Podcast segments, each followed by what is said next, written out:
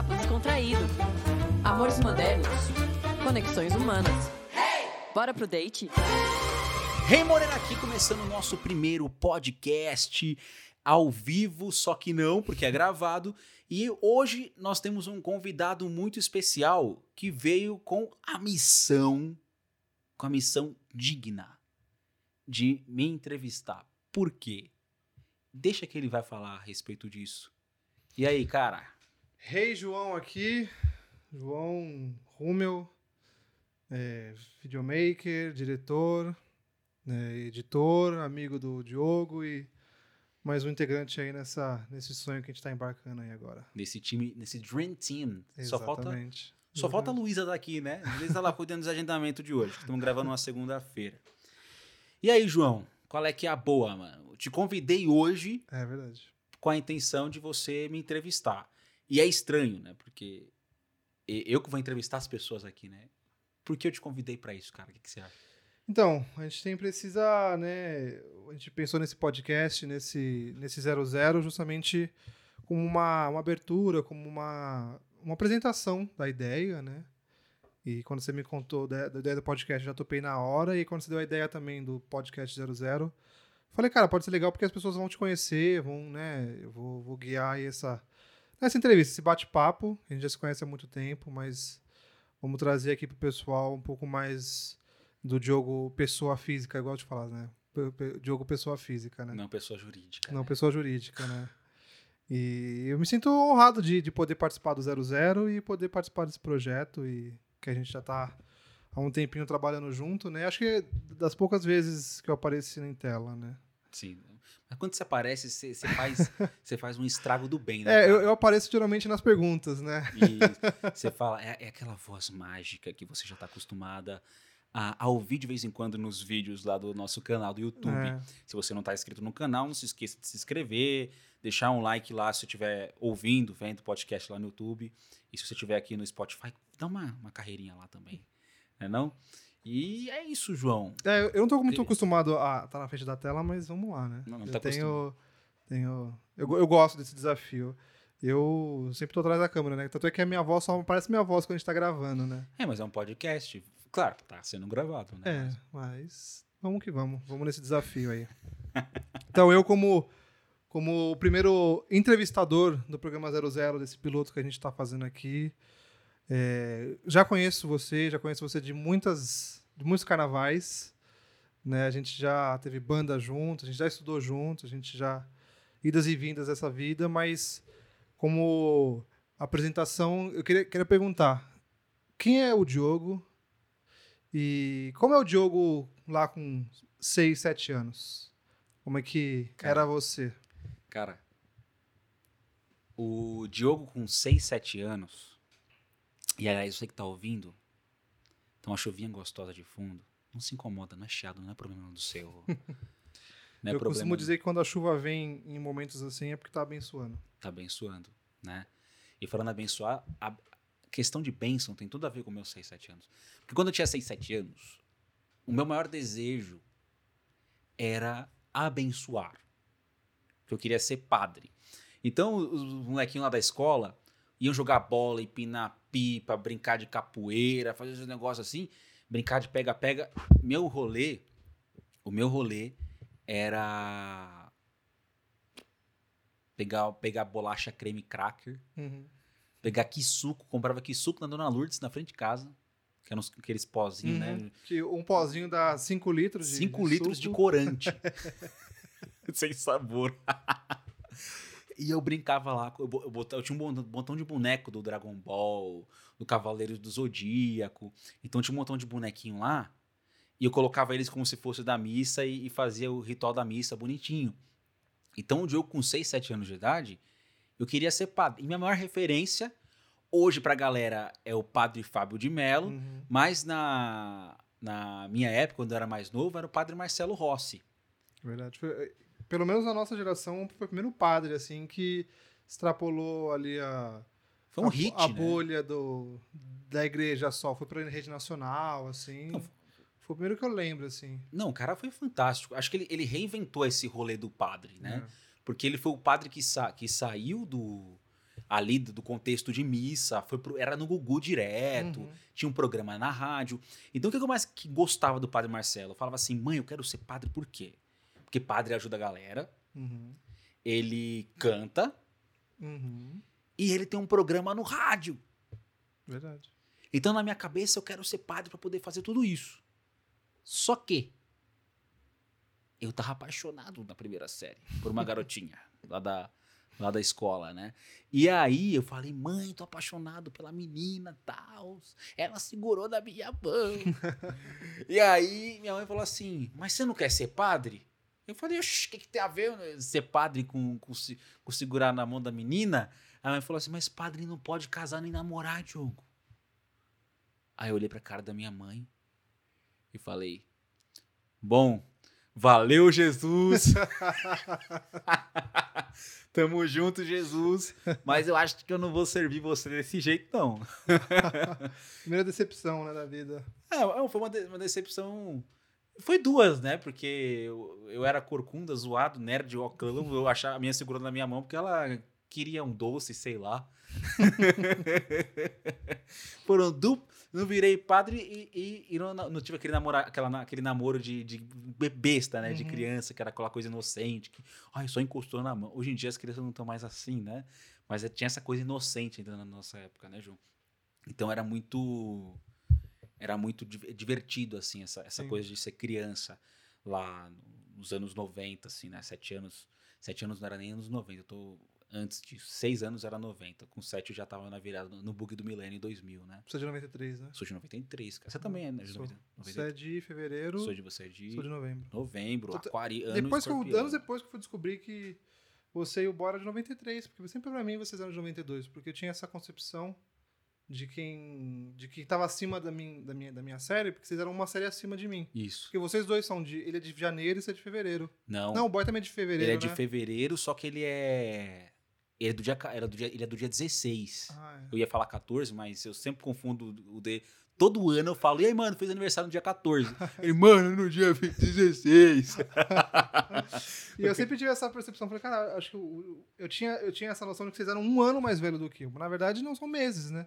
Porque vocês são de fevereiro e eu sou de novembro. É, é pou- pouca coisa. É que você era uma série pra trás, porque você faz aniversário no final do ano. Exatamente. Da maior parte do ano você tá com, com a idade do ano da Hum, série. É, da série É isso anterior. aí. É. Então era, era esse rolê, cara. Então eu queria ser padre, não tinha essa pretensão de me tornar terapeuta. Eu achava que eu ia ser outra pessoa com a idade que eu tenho hoje. Estou com 28 anos e eu pensava que era um outro rolê que ia, que ia acontecer na minha vida. Né? É, e não que ia estar hoje fazendo o que eu faço. né? Então A, gente, a gente vai chegar lá. Volta Tá lá.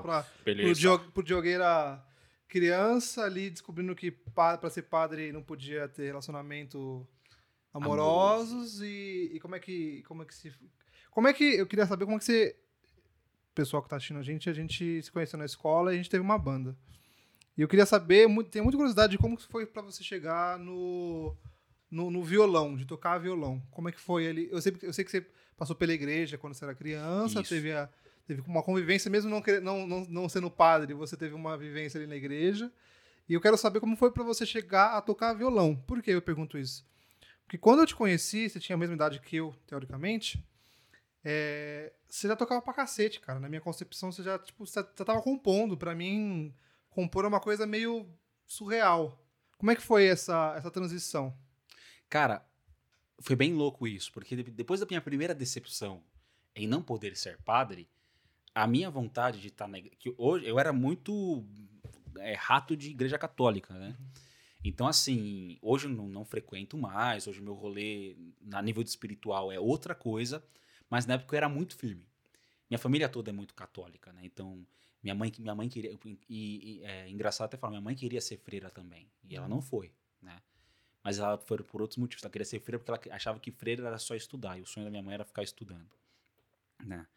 Então, assim, o violão veio com, ah, eu quero participar da igreja de alguma forma. Hum, Então, como eu vou participar? E, ao mesmo tempo, eu, eu ia- fui visitar meu primo Wagner lá em Guarulhos.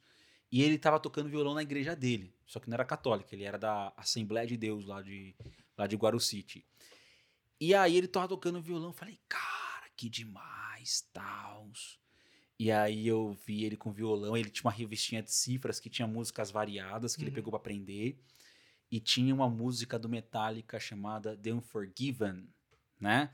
E eu, nossa, quero tocar essa música. E eu lembro certinho, ele falou assim: não toca essa música, Diogo. Porque essa música, eu vi aí que tem devil no meio da música e é do diabo. Você não pode cantar essa música e tal. Eu, nossa, não pode e tal. Mas eu gostei desse barato de violão e eu quero aprender. Eu falei, mãe, eu quero aprender a tocar violão. Aí a mãe, como uma boa mãe, disse: Não, não vou te dar o violão, Diogo. Eu falei, mãe, mas por quê? Porque você vai pegar e não vai usar, não vai aprender, vai largar pra lá. Não vou gastar dinheiro com isso, não. Isso é só uma aventura. Aí eu. Tá me tirando? Brincadeira, não, tá me tirando. Falei, mãe, Na sua cabeça teve essa cena, né? é, é porque assim. Se alguém falar, você não consegue pra mim, você não vai fazer, eu fico puto. Uhum. E ela, "Ah, você vai largar pra lá. Eu falei, não, vou levar essa parada a sério. Não tem essa de não levar a sério. Eu vou levar essa parada a sério. Eu falei, eu fiz um combinado com ela. Então, você não me dá o dinheiro? Então é o seguinte: toda vez que eu for na, no mercadinho ou comprar pão, você me dá um, um, um trocado. Era um realzinho, assim, que ela me Uhum. Meu pai trabalhava à noite, é, a gente não, não tinha condição financeira nenhuma. Então, sempre que a mãe ia, ia, sei lá, fazer alguma coisa, eu pegava e juntava uma moeda, cara.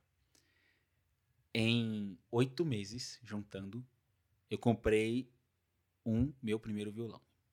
Eu tinha nove anos de idade quando eu comprei. Então, com nove anos, eu comprei o primeiro violão, cara. Muito engraçado porque eu não troquei a nota. Eu cheguei na loja Cássio, da Cássio, no shopping West Plaza, no segundo piso, de frente ao CIA. Eu atravei. Eu, eu, porque eu sempre, quando a gente ia na- no, no West Plaza comprar roupa, eu falava, mãe, vou ali e já volto. Eu ia pra loja da Cássio pra ver os violões e ver instrumento. Eu ia pra Siciliano. Sempre Antiga siciliano? Siciliano. Eu já- Essa eu já não conheço, cara. Nossa, é uma, é uma. é, depois a Saraiva, se eu não me engano, a Saraiva comprou Siciliano. Mas ela ficava escondida lá e ela era bem grande, assim, tipo. É, tanto é que eu acho que era um S com um olho, se não me engano, a, o símbolo, e ia pra Siciliano, que era uma livraria. Eu ficava lá vendo livro. Mas enfim, você ia lá pra. Você ia lá na loja, ficava olhando. E, cara, eu olhava lá o- o- os instrumentos e eu vi um lá que custava 120 reais. Só que 120 reais hoje já não. Na época não era o de Ah. hoje, né? E eu falei, vou comprar esse violão. Tava 120. Então eu, tenho, eu demorado 120 dias pra comprar. Aí tinha que ganhava mais. ganhava- E foi lá oito meses pra comprar o violão. Eu cheguei lá, cara. Foi. Minha mãe, ela, ela ia gastar meu dinheiro. Preciso pagar uma conta. Eu falei, você não vai pegar minhas moedas do violão. Aí eu falei, não, vou lá comprar hoje. Sei lá, eu faço isso. Aí eu fui com a, com a Silvia, que é um, como se fosse uma tia pra mim. E ela foi comigo até lá. Cara, eu levei um saquinho assim de moeda. Cheguei lá e eu pá, peguei e coloquei o violão lá em cima. Lá e o cara pegou, comprou. Foi, foi um momento muito marcante, assim. Foi a, foi a minha primeira conquista, vamos assim Uhum. dizer, na vida de eh, me esforçar pra ter algo. Uhum. E aí eu comprei o violão, cara. Só que eu comprei o violão, eu não sabia afinar, não sabia tocar, não sabia fazer nada. Aí tinha um cabeleireiro perto de casa Uhum. que ele tocava. E meu pai falou assim: ó, tem um cabeleireiro que toca, vai lá, pede pra ele afinar pra você. Então, se eu quisesse afinar o violão no começo, eu tinha que ir até o cabeleireiro, cortar meu cabelo. E aí, falou, ele afinar. poderia. Poderia por obséquio, né? Afina, aí, cara, é, tinha um grupo de, de pessoal da- que ia na uma outra igreja lá pra poder tocar, e todo mundo em grupo, pra o pessoal tra- é, é, trabalhar na igreja, né? Tipo, pra tocar lá e tal, pra animar as missas. E aí eu fui lá na igreja Nossa Senhora das Dores, no Jardim Vista Alegre. E Pra vocês localizarem, nós estamos falando do distrito da Brasilândia, zona norte de São Paulo. Uhum. É nós quebrada. então ia lá pro Vista, eh, saía do Elisa, morava no Elisa Maria, é baile de favela. É, meu bairro foi eternizado pelo MC, não lembro, mas é do baile de favela. Então ia lá até o Jardim Vista Alegre, com violãozinho nas costas, 10 anos de idade, acho 9, 9 10 anos, não, era 9 ainda. Fiz, cara, cinco aulas com o senhor Stead, que ele era professor de Stead, chama? Stead, Que eu, é, meu, e cá, ele foi muito marcante na minha vida, Hum. né? Quando eu era, eu era criança, ele era alto. Depois que eu fiquei mais velho, ele ficou baixinho. Hoje ele é padre, hoje... Todo adulto é é mais alto, né? Depois a gente já vai crescendo. e fala, É "Ah, engraçado assim, nossa, não era tão alto assim, não. eu encontrei ele um anos, um anos mais tarde, mas hoje ele é padre. Que legal. Um cara sensacional. Ele era muito inspirador. Era não, ele ainda é muito inspirador. E eu sou muito grato a ele. Se você estiver ouvindo isso aqui, um beijo pro você, meu amigo. E fiquei lá, vi umas cinco aulas, foi muito legal. Peguei meio que uma basezinha, exercício para fazer com o dedo. Uhum. E só que era muita gente, eu não tinha atenção. Então eu sentia que eu não ia evoluir tanto. E aí eu peguei e comprei revista de cifra. Minha mãe me deu algumas nas banquinhas de jornal. Toda vez que eu ia na Intermédica no bairro do Limão, que tinha uma Intermédica do lado da igreja, que hoje não é mais nada na, na Intermédica, mas não tem nem médico lá mais. Eu ia lá na banca na frente comprar uma revista Ultra Jovem e uma revista de cifras. E eu aprendi tudo sozinho. Então, quando eu cheguei com 10 anos de idade, eu já tava tocando na missa, cara, das crianças. Tocando a missa das crianças e foi indo, foi indo, foi indo. Aí tocando missa do- eh, de sábado, que era dos, a- dos adultos, né, o pessoal mais velho. Eh, e era convidado para tocar em outras igrejas. E aí, nesse meio inteirinho todo, eu fui dar a catequese, né, fui, fiz meu primeira, primeira Eucaristia. Aí, como eu fiz primeira Eucaristia, eu já podia dar pro pessoal mais novo. Aí eu fiz, entrei no Crisma, já podia dar pro grupo de perseverança, que é meio que um pré-Crisma, assim. Uhum. Então eu fui fazendo essa minha, esse meu trabalho dentro da Igreja Católica de ensino Com a música. com a, a música. é, Na realidade, assim, chegou nesse momento, eu tocava no- nas missas e tal, mas eu também dava aula. Hum, entendi. Então eu dava aula lá também. Tinha um montão de, de criança, adolescente, que pré-pré-adolescente, né, que eu, eu tive o, o privilégio de poder iniciar esse trabalho de, educacional, né? Não no sentido terapêutico, como é hoje, mas no sentido de direcionamento de vida, né, com a palavra. Ah, mas é engraçado que, assim, eu lembro que quando você começou você também, você começou na como terapeuta, você começou como como voluntário para os adolescentes, não foi? Não, foi mais ou menos essa, essa- esse rolê. É, fazendo um lapso de tempo agora, né? É, aí foi quando eu fui trabalhar na ONG. Hum, Na ONG eu fui, a primeira vez que eu fui lá, eu fui dar uma palestra. Qual, qual era o meu esquema? Quando eu comecei minha carreira, eu não tinha nome. Aí a gente fez um lapso de tempo. Eu trabalhava na TV antes. uhum. É, então eu, eu trabalhava na. Eu tinha saído da TV Cultura, terminei meu, meu trabalho na TV Cultura. Eu decidi largar o meio de comunicação no sentido de trabalhar é, em TV, produtora. Uhum. Eu prometi para mim mesmo que se eu fizesse algo como rádio ou televisão, seria para espalhar uma mensagem que eu sentisse no meu coração que valesse a pena. Uhum. E, e ó, cá estamos, né? E, e quando eu larguei tudo, eu fui, eu fui estudar, fiz todas as formações que eu precisava, não paro de estudar até hoje. E aí, quando me senti preparado já, que já tava, a coisa já tinha dado para frente, já tinha terminado formações, eu precisava é, vender meu serviço. Uhum. Ninguém me conhece. Quem, quem sou eu? Então a estratégia que eu tive foi dar palestra, cara. Então eu, cara, teve uma semana que eu fui num centro espírita, numa Assembleia de Deus e numa igreja católica da palestra, cara. Então eu montava uma palestra, oferecia para eles e dava palestra lá. Aí eu levava um brother meu, David, salve David, David Belk. salve David. É, ele me acompanhava, tirava a foto e colocava nas redes e tal, o negócio ia indo. Então dava palestra, aí na igreja tinha umas 50 pessoas, tinha 30 pessoas, etc. Aí eu sempre tive vontade de, de me conectar de novo com o adolescente, que eu sempre gostei de pessoal que está se formando, até porque é, eu, eu tinha feito uma, a minha formação também em orientação vocacional. Então eu falei, ah, vou oferecer uma, uma, uma palestra para o coletivo Coca-Cola, que é um braço é, social da Coca-Cola Uhum. que eles têm, atuam em ONGs, que eles dão curso de preparação profissional para os jovens, né? E aí eu fui lá fazer o, o- fa- falar com o pessoal, e aí eles abriram a porta lá na ONG Mensageiros da Esperança na Lapa, atua até hoje, é um trabalho excelente deles, e eu fui dar uma palestra lá gratuita. E aí a, a Verônica, que era a coordenadora na época, hoje a filha dela, a Lohane, se não me engano, né? Faz tempo que eu não falo com o pessoal. Uhum. É, eles fizeram a proposta, não quer fazer um trabalho aqui com jovens? De orientação, tal, desenvolvimento de autoestima, papapá, papapá, papapá. Eu falei, é nós. aí ela não queria, ela falou assim: não, não vamos ser voluntário, vamos fazer um valor social. Uhum. né? Então eu fiz um valor social para eles, né, para ONG, para custos, porque eu tirava um, um dia inteiro. Nesse nesse tempo que eu fiquei lá, foram 600 adolescentes que eu que eu trabalhei junto. Uhum. Então pega, eles pegavam, ficavam comigo de sexta-feira e eram três turmas, né? De, de- acho que três turmas de 30. Aí era uma de manhã, uma tarde e uma no fim da tarde. Que, aí que era, que era eles tinham uma era tipo trocado as aulas, enfim, umas agendas doidas lá. Então eu ficava o, toda sexta-feira o dia inteiro lá. Então era um dia de trabalho que eu não poderia trabalhar fazendo outras coisas. Então a gente fez esse acordo no valor mais baixo. Uhum. Então não foi voluntariado, né? Voluntariado foram as palestras que eu fiz. Aí eu fiquei lá nesse esquema por um tempo. Aí depois eu fechei esse projeto com eles pago. Aí depois eu fiz voluntariado depois. Uhum. É, eu, eu, eu puxei essa, essa, essa parte porque.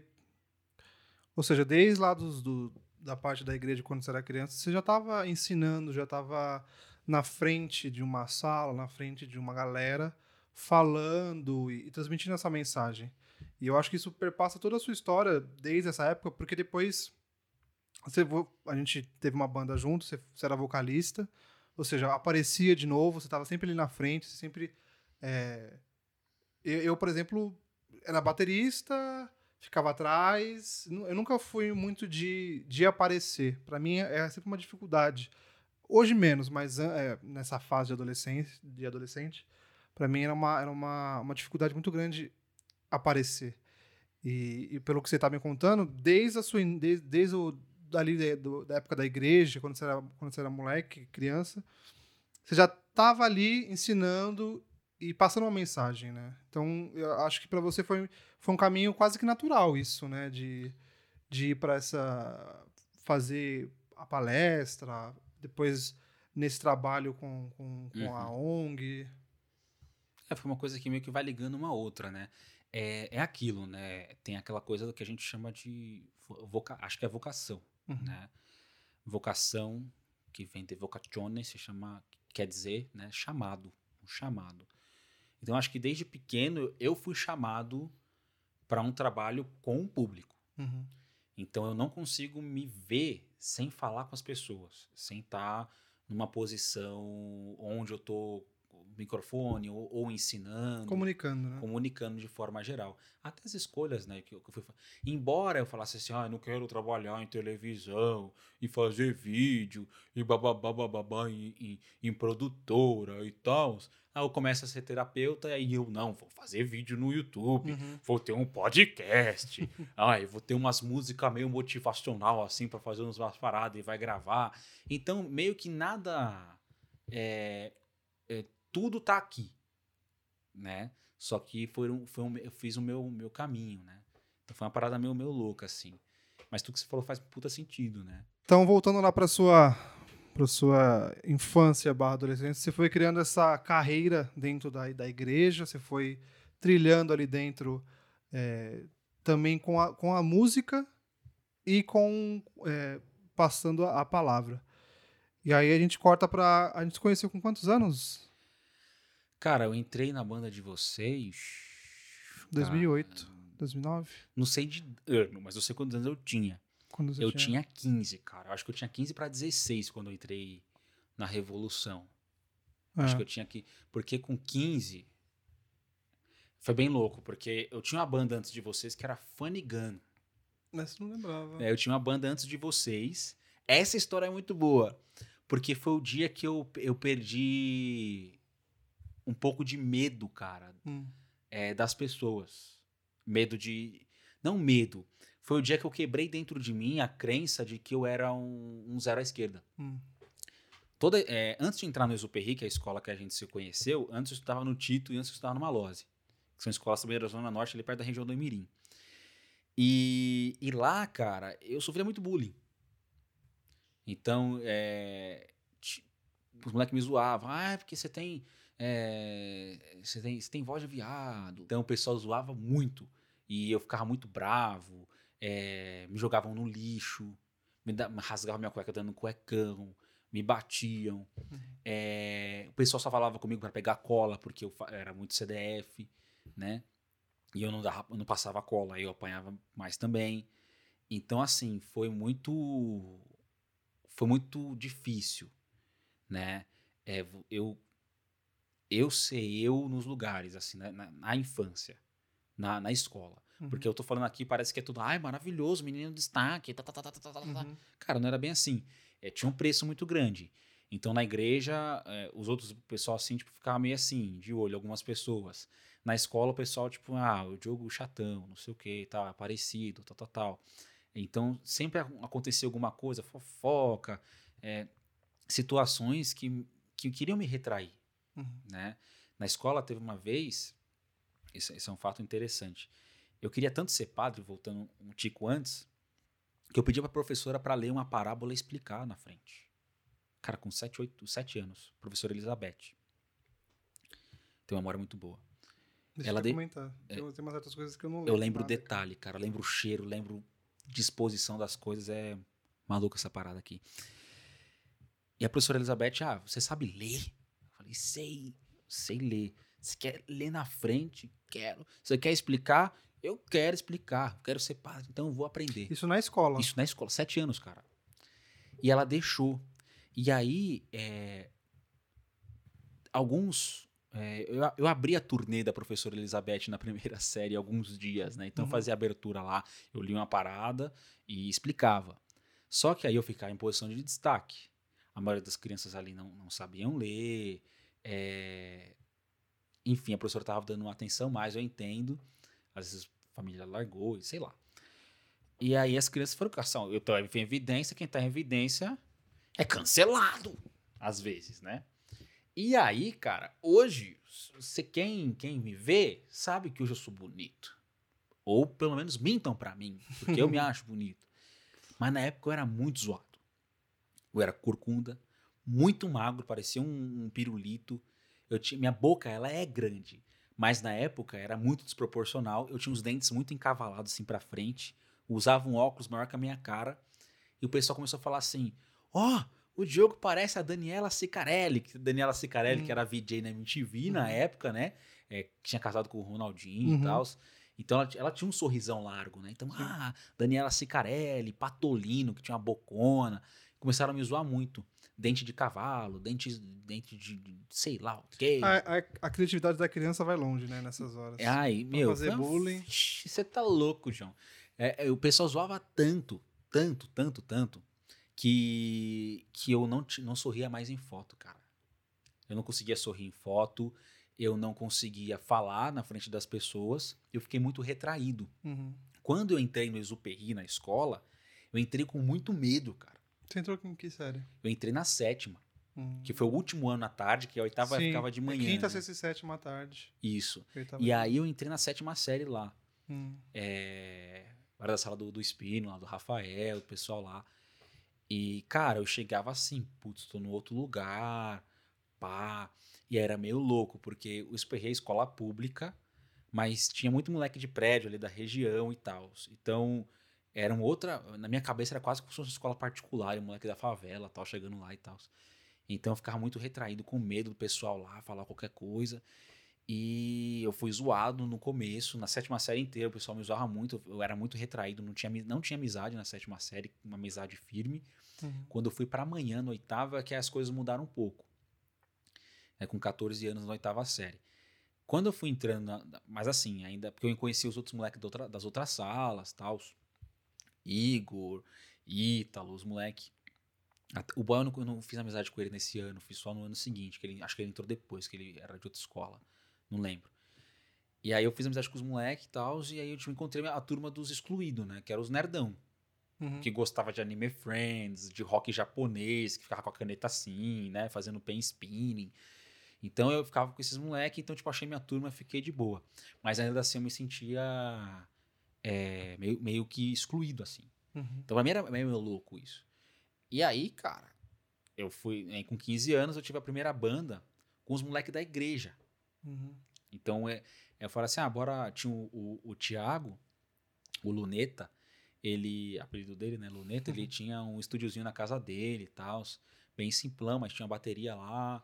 É, então eu chamei os moleques, ah, bora tocar e tal, tem umas músicas aqui, pá, tal. E aí a gente foi tocar. Lá no estúdiozinho dele, então era, era muito divertido, que a gente tocava todo domingo, tocava à tarde, ensaiava lá uma horinha na Uhum. casa dele, comprava um montão de salgado, depois ia ver Naruto. Era, era essa o esquema. E aí teve, no CCJ da Cachoeirinha, Uhum. teve uma batalha de bandas lá. Não lembrava disso. E aí eu falei, bora participar, os moleques, bora, bora, bora, bora, bora, bora, bora. E era esquema de votação de público e tal.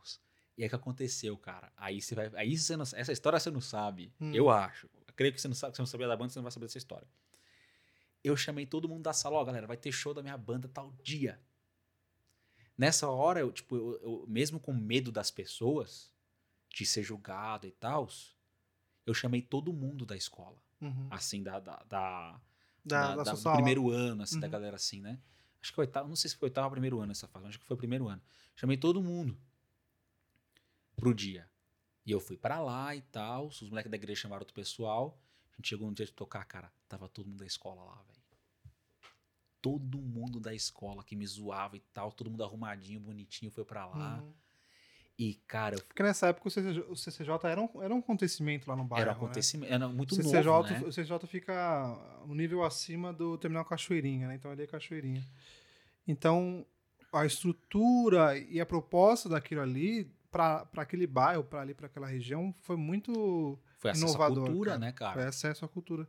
Então virou um ponte de muita gente. Então muita gente queria ir lá, é, frequentava lá, tinha aula de dança, De teatro. teatro, música, tem biblioteca lá, então e culminou justamente nessa época que o CCJ era um, acontecimento, né? Todo mundo É, foi lá cara. te assistir. Cara, todo mundo foi. E, cara, eu me lembro com uma um baita de uma emoção, porque tinha lá a cortina, e quando abri eu vi todo mundo da escola que me zoava, que Uhum. enchia- e tava lá. E eu, caralho, de duas uma, todo mundo veio aqui pra tirar sarro da minha cara depois na escola, ou eu vou sair daqui um herói. E fui tocando lá, pá, E era, e era música cover ou era música não própria já? própria, não podia tocar cover, Hum, porque era batalha de banda pra ver qual era melhor. O pessoal votava depois. E eram só duas fases, porque o CCJ tinha acabado de abrir, não tinha Uhum. muita coisa ainda. uhum. E, cara, a gente passou pra final, mano. E a gente nunca tocou na final. Não? Por quê? Porque eu saí da banda pra entrar na de vocês. Eu não lembrava dessa. Essa cara. você não sabe. Eu saí da banda pra entrar na de vocês. Por quê? É, eu não lembro direito a história, né? Mas eu, eu, eu, eu, cara, eu levo muito as coisas a sério. Eu- esse é um problema, né? Uhum. Eu levo muito as coisas a sério. Tipo, meu, é, banda, cara, pra mim é trabalho. Música pra mim é trabalho. Então acho que os moleques não estavam na mesma vibe que eu Uhum. de levar a sério. E aí. Eu falei, ah, vou picar mula.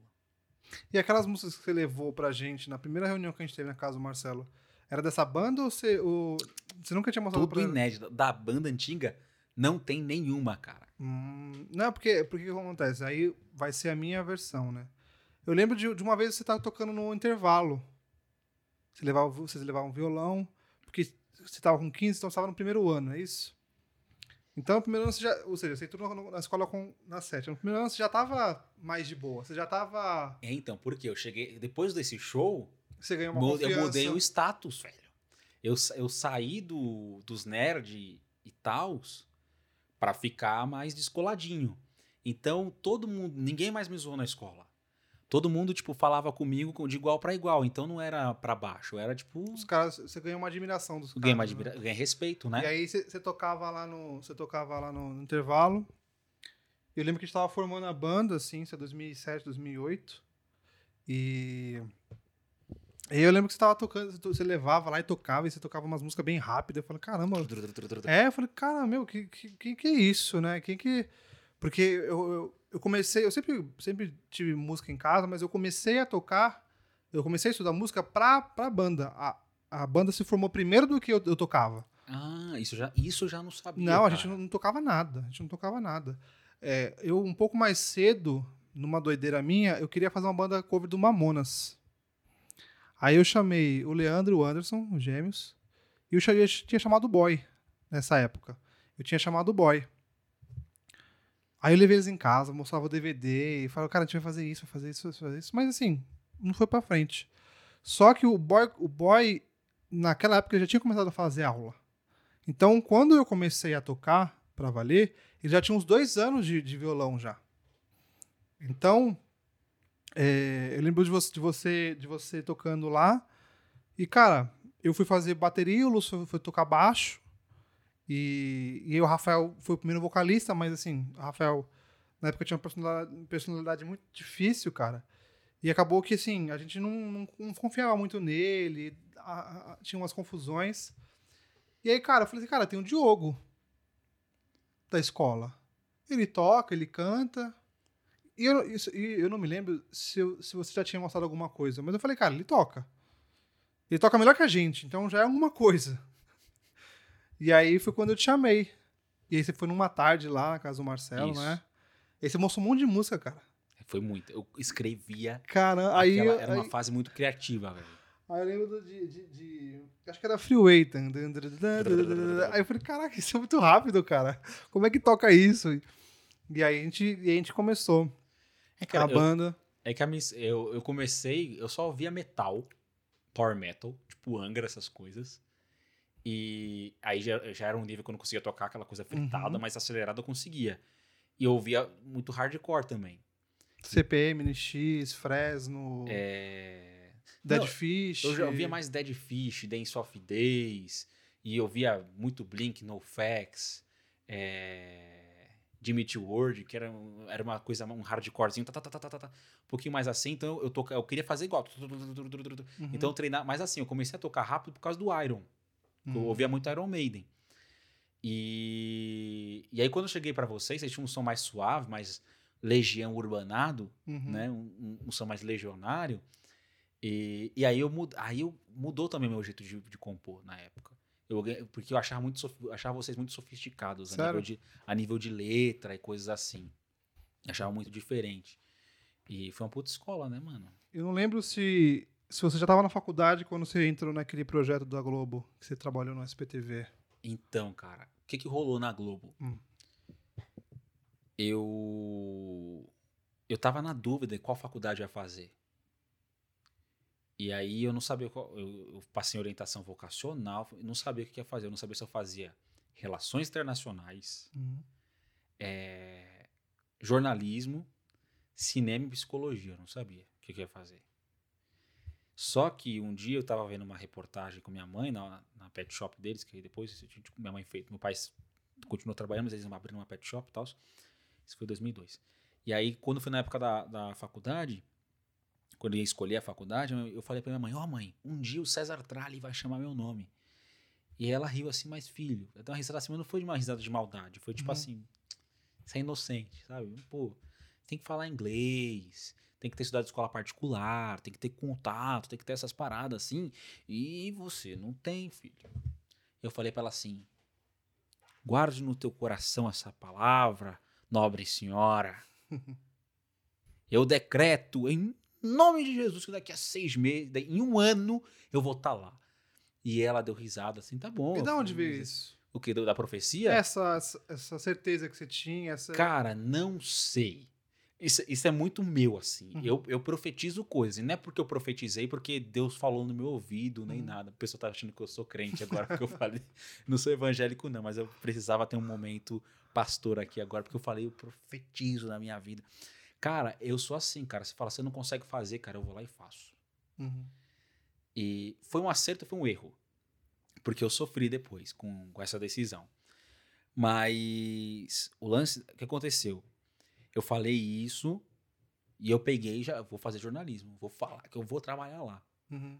Aí eu entrei na faculdade, aí eu passei na, na, na Federal de Pelotas, no Rio Grande do Sul. Uhum. Só que a faculdade lá era inte- integral, meus pais não tinham condição de me bancar, eu não ia conseguir trabalhar porque era integral a faculdade, não ia ter como trabalhar lá, Sim. morar numa república, nem nada. E aí eu consegui uma nota de corte e fui para São Judas.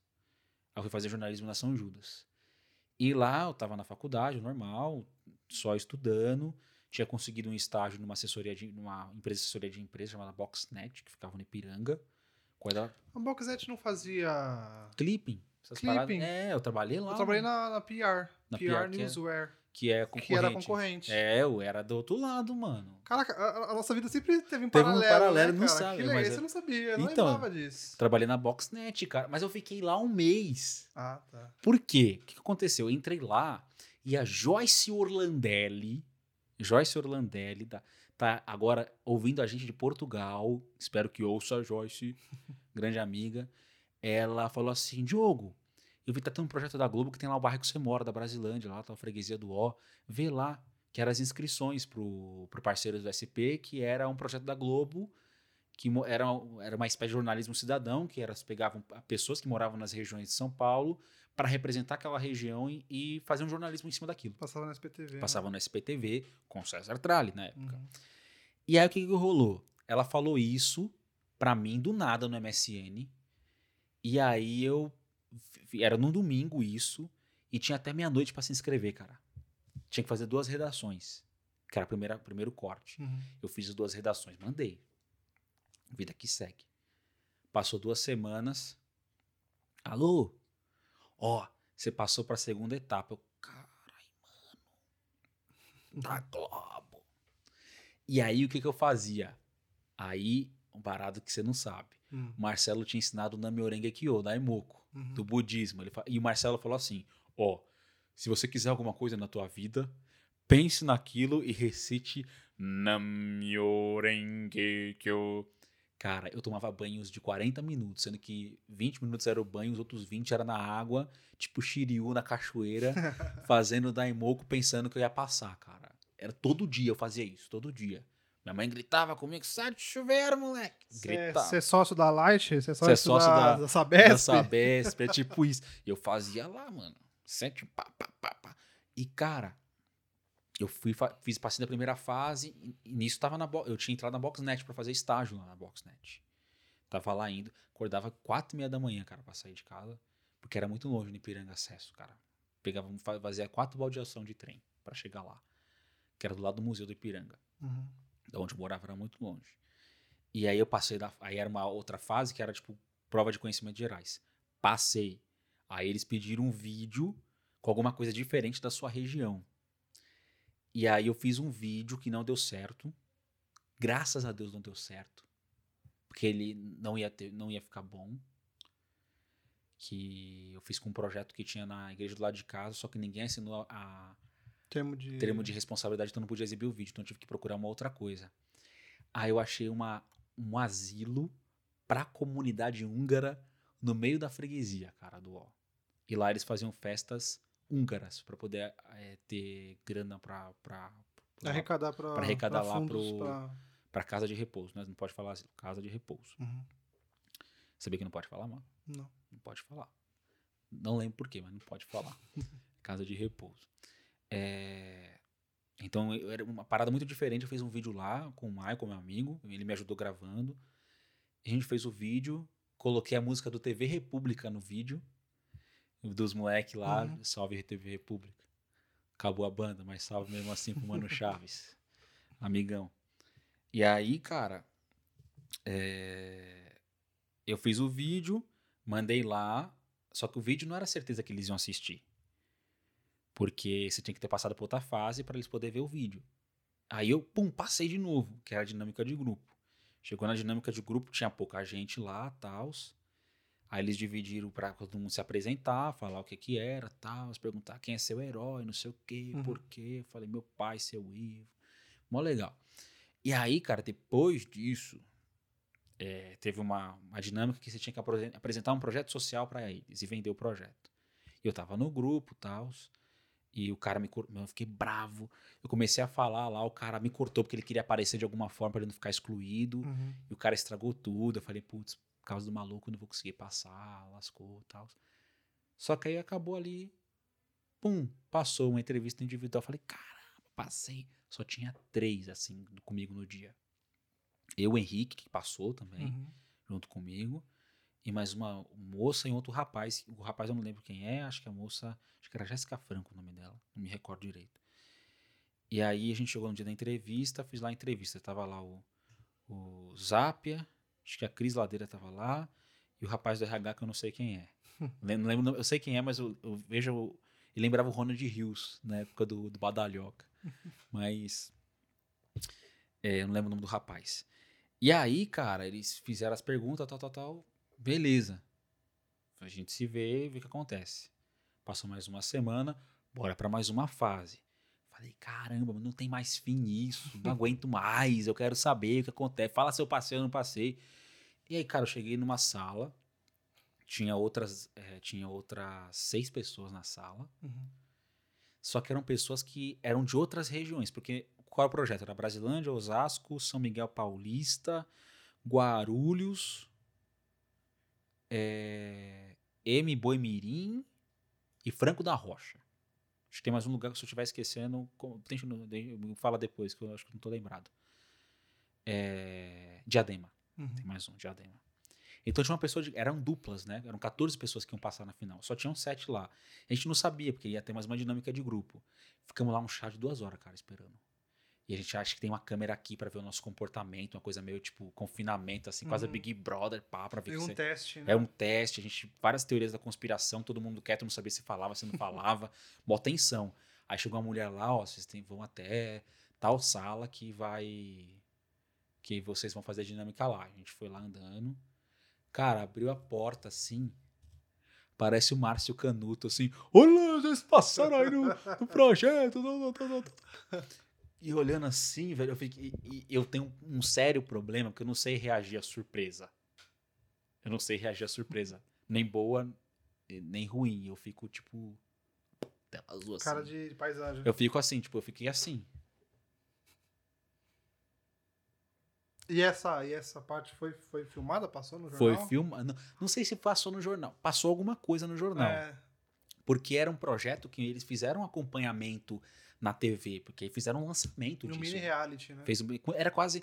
Eu assisto Masterchef aqui em casa com a Dani e eu lembro muito da época, cara. Muito da maneira como é feito, do pessoal indo fazer as coisas. Eu lembro muito da época. E foi uma- um, um baita acompanhamento, assim. Então, tipo, tava na TV todo dia, passando essas etapas e tal, e, e no treinamento também. Mas na hora, me, tipo assim, cara, o que, que é isso, velho? Que tá acontecendo? Aí eu, eu tinha 18 anos e eu liguei pra minha mãe. Eu falei, mãe, eu tô na Globo. tô na Globo, mãe. Você viu? Eu te disse. Falei um ano em seis, em seis meses do que eu falei, cara. Em seis meses do que eu tinha falado, que eu profetizei, eu falei, eu vou tá lá. Cara, eu tava lá em seis meses, velho. Moleque de periferia, família retirante do Nordeste. Meu, o crime, todos os meus coleguinhas de prezinha, a maioria, cara, foi tudo por crime, morreu por bala ou foi perdido por droga. É, tive a sorte de ter pais muito maneiros, assim, que me instruíram muito. E, e eu achei que eu não. Eu, eu juro pra você, eu não, não tinha perspectiva. nenhuma do que ia ser da minha vida. Eu tinha muito, eu sempre fui muito sonhador, mas eu não tinha perspectiva nenhuma do que ia acontecer e se eu ia conseguir acontecer. Porque, cara, a gente é feito do nosso meio. Se no meu meio eu só vejo escassez, só vejo pobreza, só vejo crime, só vejo violência, qual chance eu tenho de sonhar com alguma coisa fora, cara? Uhum. É muito distante uma tela de televisão. É muito distante. Então, o fato de ter passado numa faculdade, pra mim, cara, acho que eu fui um dos primeiros da minha família a entrar. Acho que só meu primo Marcelo lá de Pernambuco tinha passado e um primo distante, assim, que tava em faculdade. Foi um dos primeiros, cara. Primeiros. Porque era difícil. Então, tá lá foi tipo, mano. Consegui fazer uma coisa completamente fora. Ainda mais você tendo, tendo falado isso sem nunca nem saber que um dia teria a possibilidade de você, através desse, desse projeto, você. É, você tá lá. E você- Exatamente. E consegui, cara, foi muito louco. Foi uma grande conquista na minha vida, assim. Só que lá foi uma, uma baita pressão, no sentido de dar resultado. Normal, numa, numa empresa. Uhum, Eu nunca tinha trabalhado em lugar nenhum na minha vida. uhum. Fiquei um mês na Boxnet e saí. Um mês lá e saí, cara. trabalho muito chato lá. Perdão, pessoal da empresa, não sei nem se existe ainda. Mas, meu, era muito chato fazer clipagem, fazer clipagem do Paulo Scaff lá. Você fazia, você fazia no jornal ou você já fazia no computador já? Fazia no, não, não fazia no computador, mas eu recortava no computador o jornal. É, sim, eu tinha, eu tinha um programinha também. Eu trabalhei Era dois anos. chato, cara. Dois anos e pouquinho na PR, Newsware, que era o primo rico, né, do, da Boxnet. Da Boxnet Boxnet. era, Primo pobre. era, era mais pobrezinho. A gente já era mais, assim, era um escritório ali na Paulista, sabe? Ah, era outro Então, esquema. Boxnet é. era um lugar escondido do ermo. É. É, mas E, e é bem engraçada essa história também, porque quase eu não fui na entrevista, cara. Essa- esse negócio, mas. Era até a. Era até a. Até então era o lugar que eu tinha mais gostado de trabalhar. Aí depois a gente. Depois eu trabalhei na TV Cultura. Que também é uma outra coisa que a gente. tem em comum, de- porque tem em eu saí da comum. Globo e fui pra lá. Você foi pra TV, né? Você foi ser. Você já entrou como produtor do, do Bujan ou não? Não, mano. Eu Entrei. É muito louco isso na cabeça também. Porque foi uma lição de humildade. Porque eu saí da Globo, a gente encerrou o contrato, fiquei um ano lá. Ganha, a gente, o nosso programa ganhou um prêmio de. rede- Tem um prêmio interno, né? Tipo, dos melhores do ano, assim, tipo, dos projetos. Melhores do ano, bicho. Melhores do ano do projeto lá. Então, a gente, todo mundo que tava lá ganhou um prêmio, cara. Que o quadro deu certo, que o quadro renovou pro ano, pro ano seguinte, só que com uma- outros lugares. Então foi Pirituba, foi outros. Outras... E não teve nem chance de você ficar lá? Não, te, não deu Cara, audiência? Todo mundo que quis ficar lá, ficou.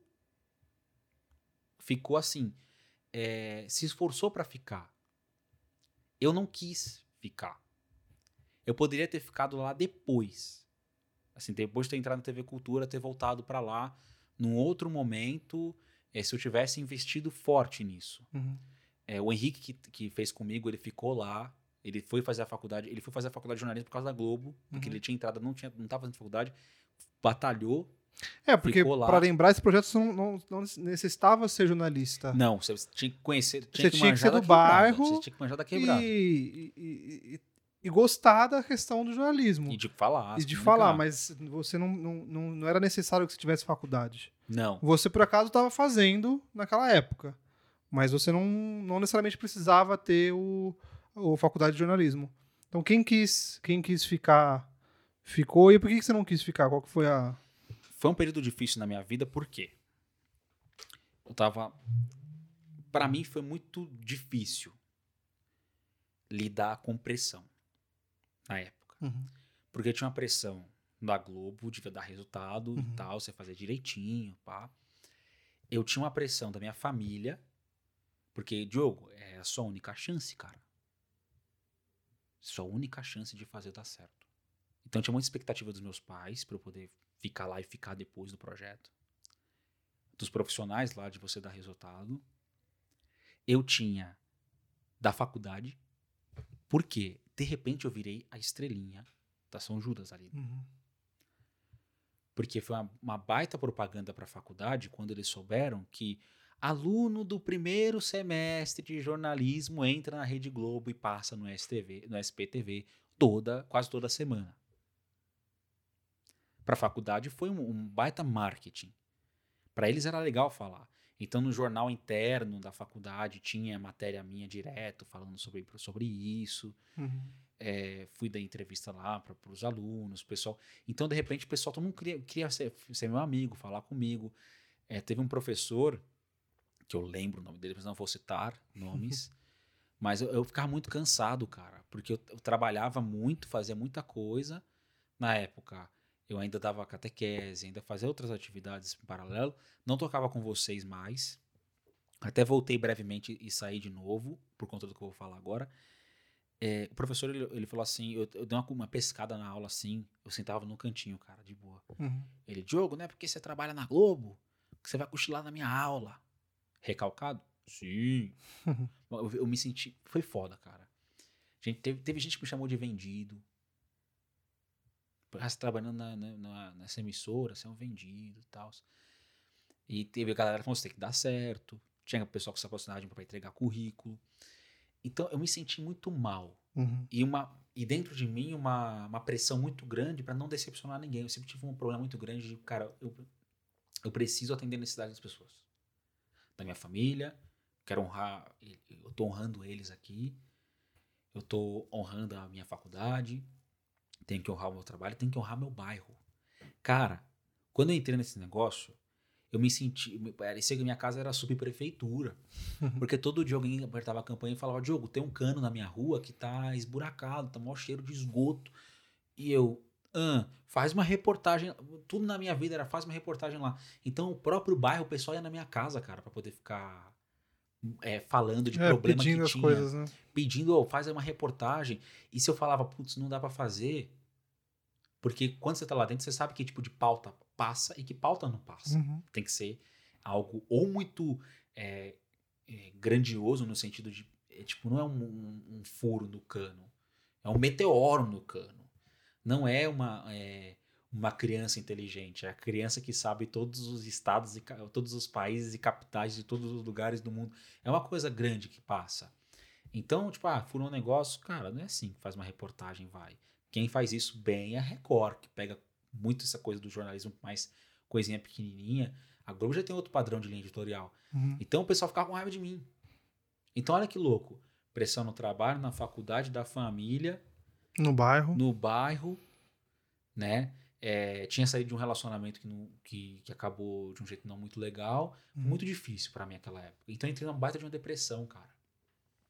Entrei numa depressão muito grande. De medo de não conseguir. E aí eu comecei a... Fui pro psicólogo.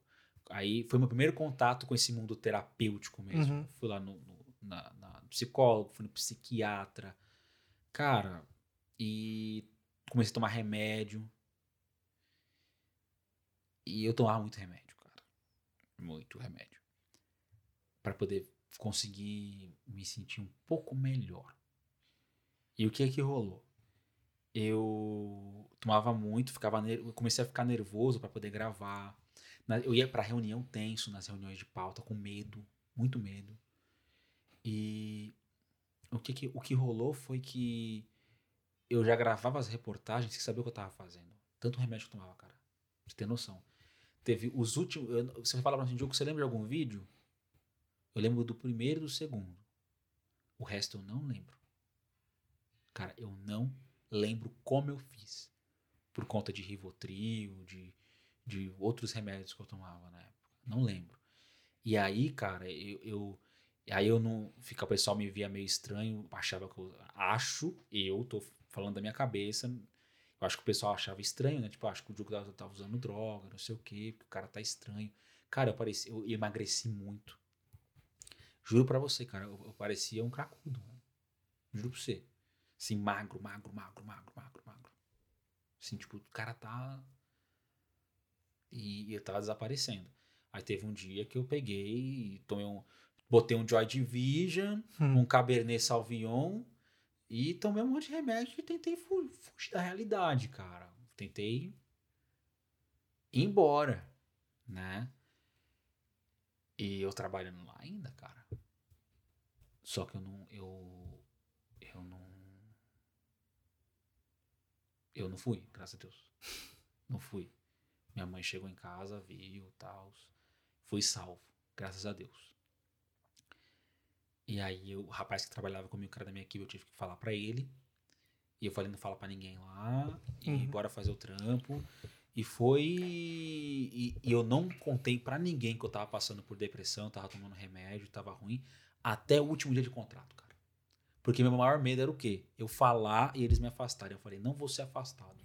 Então era muito louco, que apesar de eu estar passando por um problema, eu não quis largar o osso. E, e foi muito bonito que uma, uma das pessoas responsáveis pelo projeto, no final eu pedi, fala, dar os feedbacks do projeto inteiro, ela perguntou, teve algumas vezes que você faltou, você não estava meio estranho na reunião, o que estava acontecendo com você?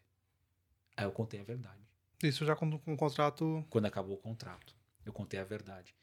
É, e ela, não vou citar nomes para não expor ninguém, mas ela teve uma, uma empatia.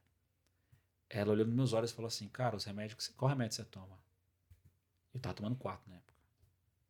Aí ela: Eu também tomo esses remédios. Eu te entendo. Não é fácil, não.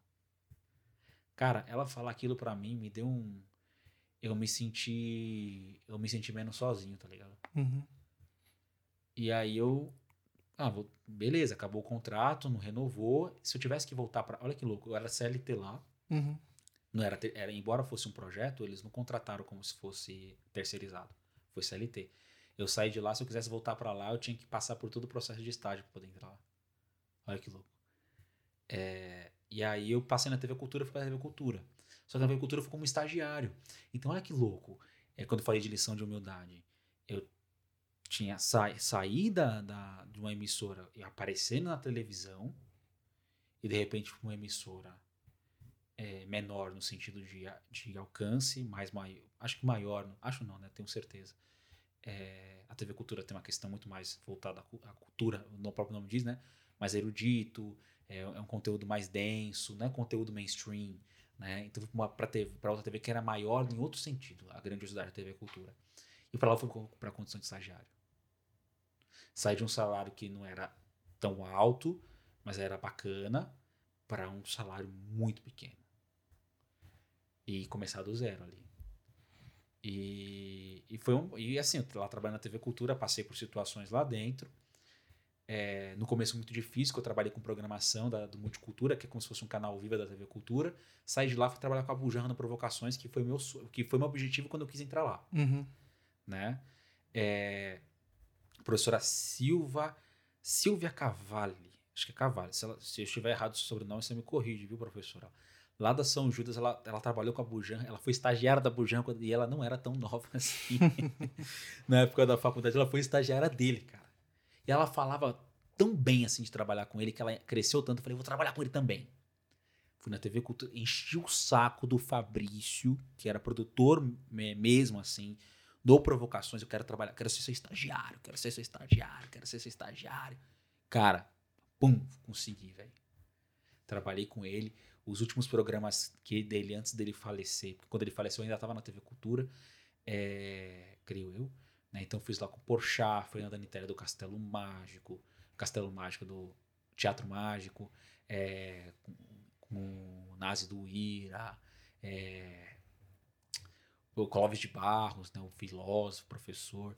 Fiz o programa com um monte de gente lá no Provocações e, cara, foi maravilhosa a experiência. Aí quando eu saí de lá, fui trabalhando com a música, parte de eruditos da música clássica, né? Que lá se cuidava de mais programas musicais, uhum. mas eram programas de música clássica, né? Orquestra, ia pra USESP, fazia o reality show lá, que era... Esqueci o nome agora. É do reality O show. Prelúdio? Prelúdio. Fiz o Prelúdio, fiz uma temporada do Prelúdio. É, foi bem bacana também. E fiz um outro que eu não lembro o nome do programa. Que na verdade eu fazia, mas nem lembrava o também do programa. Porque quem era do Eruditos era meio que os amaldiçoados, assim, da, Uhum. da produção. Porque tinha, fazia muito programa ao mesmo tempo. Era uma, era uma produção muito enxuta para muito programa, né? Então a gente fazia muita coisa. Eu lembro que eu gravei lá com o Caçulinha, cara, do, Que legal. do Faustão. Ele deixou eu segurar a sanfona dele. Você não é músico? Toca a sanfona. Mas eu não sei tocar instrumento de corda, cara. No bagulho é violão, não é? O negócio é Porque violão. acordeon é, acordeon é difícil, guitarra. cara. Quem toca Cara, acordeon Meu, cara, tem que ter moral. o cara era sensacional. E aí lá, cara, passei por situações que não vêm ao caso, que me fizeram refletir muito sobre o que eu queria fazer de fato. Uhum. E eu percebi que eu não queria fazer entretenimento. Em TV, de qualquer gênero. Eu queria tocar, eu queria que as pessoas se sentissem bem. E que eu trouxesse algo para elas que levasse elas. Uhum. E não que fosse um anestésico. Né? Porque o, o entretenimento hoje, na TV, etc., tem muita coisa que edifica, muita coisa que, que faz a gente pensar, crescer e tal. Mas muita coisa nos anestesia de ver a, a vida. E não é errado ser anestesia, é uma anestesia direto. A gente fica vendo Masterchef, fica vendo é, Ah, Netflix. Netflix, série. É bacana. Uhum. Mas eu não queria fazer parte disso. Eu queria fazer parte de outra coisa. Eu quero, eu quero aquele momento que a pessoa fala assim, cara, eu quero mudar de vida. Uhum. Porque a, a- a- no momento que eu fiz terapia naquela época, e me salvou a terapia e a espiritualidade. Aí fui dentro do, do centro espírita, né, de kardecista, kardecista que eu comecei a me desenvolver no sentido de entender mais as coisas e, e que foi melhorando. Eu falei, cara, eu quero É esse é o caminho. eu quero ter esse caminho. E aí eu comecei os meus estudos esquizotéricos, né? Então, eu não, não falo assim, você terapeuta nem nada. Eu não sabia o que eu queria fazer da minha vida. Não sabia o que eu queria fazer da minha vida. E aí eu fui. Eu, eu juntei com o pessoal do Merkaba. O que- Qual é o rolê? Washington Calegari, que já está confirmado como um dos nossos convidados aqui, um grande amigo, documentarista, cineasta, trabalha na, na Globo agora. Esse programa agora que a gente está gravando agora, ele está sendo transmitido. Ele foi gravado em junho, que a gente está agora, mas é o mês do orgulho LGBT. Ele fez o, o Falas de Orgulho, que é um projeto novo da Globo, que ele é diretor Que legal. grande amigo. E na época ele estava gravando o documentário premiado do lado de lá, que conta a história né, da de lá de luz. E foi uma, uma, uma drag aqui, muito famosa aqui em São Paulo nos anos 90, 80, 90 mais ou menos. E, e ele me convidou para trabalhar com ele na época. Nesse documentário, eu trabalhava de final de semana, eu ia gravar com ele o, o documentário, né? Uhum. eu fazia o áudio. E, e teve uma gravação que a gente fez que foi na casa da irmã dele, a Samantha Calegari. E ela é dona de um espaço holístico chamado Merkaba. E eu não sabia que ela era dona de espaço holístico. Eu fui lá na casa dela, por quê? Porque a gente, a gente ia fazer uma gravação, que é de lá, tem uma cena do documentário que ela vai fazer o Enem, Uhum. que é pra, pra passar a faculdade e tal. E aí a gente gravou acompanhando ela até, até a faculdade, fui fazer a prova, a gente tinha que ficar, esperar sair pra falar como é que foi a prova. Então, nesse tempo, a gente foi pra casa da Samantha e a gente faz, almoçou lá com ela, conversou. E lá eu olhava umas coisas na casa dela, eu falei, meu, essa mulher, ela tem uns rolês assim, tem uns negócios de chakra aqui, umas coisas assim, meio maçônico, não sei o quê, uns negócios meio legal assim, um banda, tals. Tem uma coisa aqui. Só isso. Só, só te chamou a atenção Só me essa. chamou a atenção porque eu gosto. Sempre Uhum. gostei dessas coisas. Pra você ter noção, eu queria ser padre, voltando lá atrás, né? Mas eu sabia de cor, uma revista de signo que minha mãe tinha. De cor, né? Que eu lia lá e decorava. É, tanto que você viu o ascendente numa tabela, não tinha programa. Você via, tinha uma tabelona assim que você via lá. Aquariano ascendente em gêmeos. Melhor combinação. Só de escorpião com ascendente em gêmeos, né? Seu. É engraçado, né? Que o seu sol cai na minha casa 6, que é a casa, de, que é a casa do trabalho diário, né? De rotina, e você trabalha comigo. Enfim. é, astrologia. né? Momento da astrologia. Momento astrologia. E aí, cara, qual foi o, o- o lance? Passou um tempo depois, ela me, eu tava trabalhando provocações, ela falou assim, Diogo, eu tenho um convidado. Um cara bem legal, que é um professor que vem dar aula aqui na minha escola, que é o Goya. Que inclusive quero trazer ele aqui, que ele é um... Cara, é, é apaixonante ver o cara falando. Que ele, ele trabalha com. Ele, ele é do rolê, do ocultismo, da magia tal, é professor de Tai Chi Chuan também. O cara é sensacional. Uhum. O cara. E ela falou assim: leva ele pro, vamos levar ele pro programa. Eu falei: olha, nunca levei ninguém pro programa, mas vou dar meus pulos. Aí eu consegui emplacar a de lá de luz no Provocações, que a gente tava fazendo documentário. No meio do documentário eu consegui levar pro Provocações. E eu levei o Goya pra lá. Eu consegui levar o Goya, cara, pra lá. Pra ser entrevistado pelo, pelo Abu. E em gratidão, né? Em gratidão, ele me presenteou com um curso de cabala lá no espaço. E eu fui fazer o curso de cabala. Não entendia nada de tarô, astrologia, entendia nada. Entendia tipo astrologia, ah, aquário é mais independente, tecnologia, sabia dessas Coisa paradas. bem assim. básica, né? O- o- um básico, João Bidu. E eu fui pra lá pra fazer o o curso de cabala, cara, o dia inteiro. Malandro. Eu cheguei lá, o cara começou a falar uns negócios, cara, eu ficava assim, ó. Pô, pô, pô. Falei, mano, que negócio é esse? Preciso saber mais, tal. Aí no final teve um ritual de magia enoquiana, bem supernatural, né? Que tinha os, ó, vou fazer um ritual enoquiano. Teve um ritual de magia enoquiana. Fui lá, fiz um negócio, cara, eu vi tudo verde, tudo louco. Eu falei, mano, que negócio legal. Que negócio legal, velho. Preciso aprender mais sobre isso. Então eu comecei a fazer uns. Eu comecei. Eu comecei a fazer terapia com um psicanalista que atendia lá, que também era terapeuta holístico. Uhum. Comecei a fazer atender, é, atender não, né? Eu comecei a passar com ele lá. E eu comecei a, eu chegava lá mais cedo. Tipo, Minha sessão de terapia era tipo 5 da era tipo 6 da tarde, mas eu chegava lá às 4 para ficar conversando com a, com a Samantha, com a Roseli e estudar, estudar lá com elas, que elas estudavam lá. Uhum. estu- elas são do- era a Samantha era dona, a Roseli era amiga dela.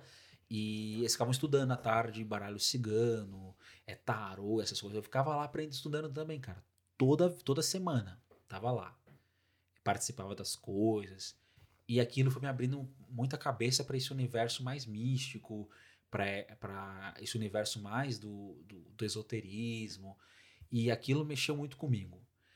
E, e lá dentro eu fui me fui retomando algumas memórias de coisas que eu queria para minha vida e tinha esquecido, porque eu estava totalmente perdido. Eu tinha saído da televisão, não sabia o que ia fazer da minha vida, só sabia que eu não queria trabalhar mais com TV, só que eu não sabia o que ia fazer depois. Até pensei em ir para os Estados Unidos, fazer intercâmbio, para ver o que eu ia fazer da minha vida, que eu estava completamente perdido. Sem rumo. E lá eu falei, cara, eu gosto. De... O Diogo queria ser padre para ajudar as pessoas para poder orientar. É isso. Então nessa jornada toda, cara, já fazem uns bons anos. Então fiquei uns dois anos estudando, uns dois anos e meio só em estudo, né? E aí eu, pum, comecei. Aí para começar, né?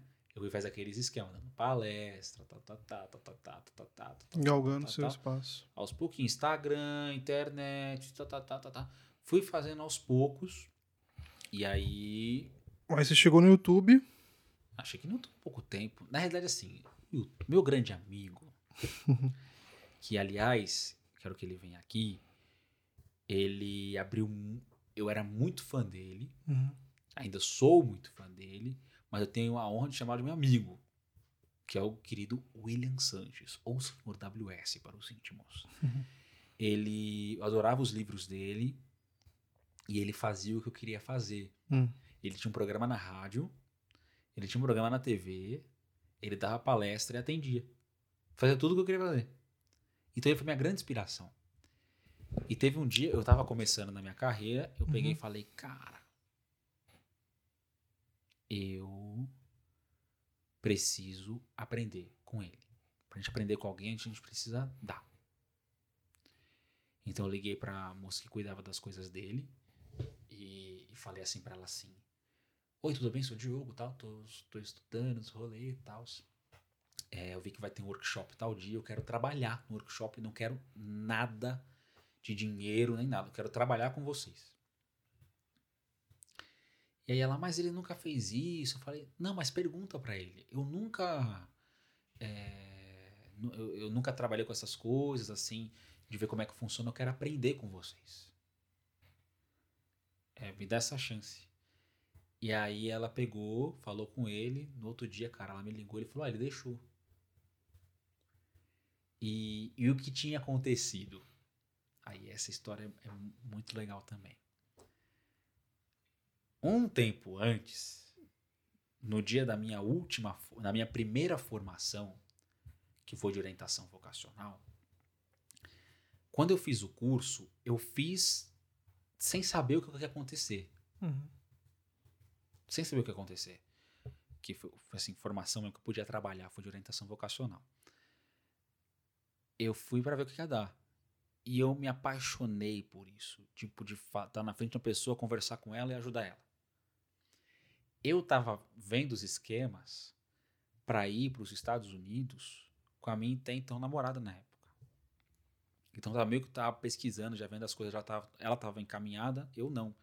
A gente dá um jeito de ir junto.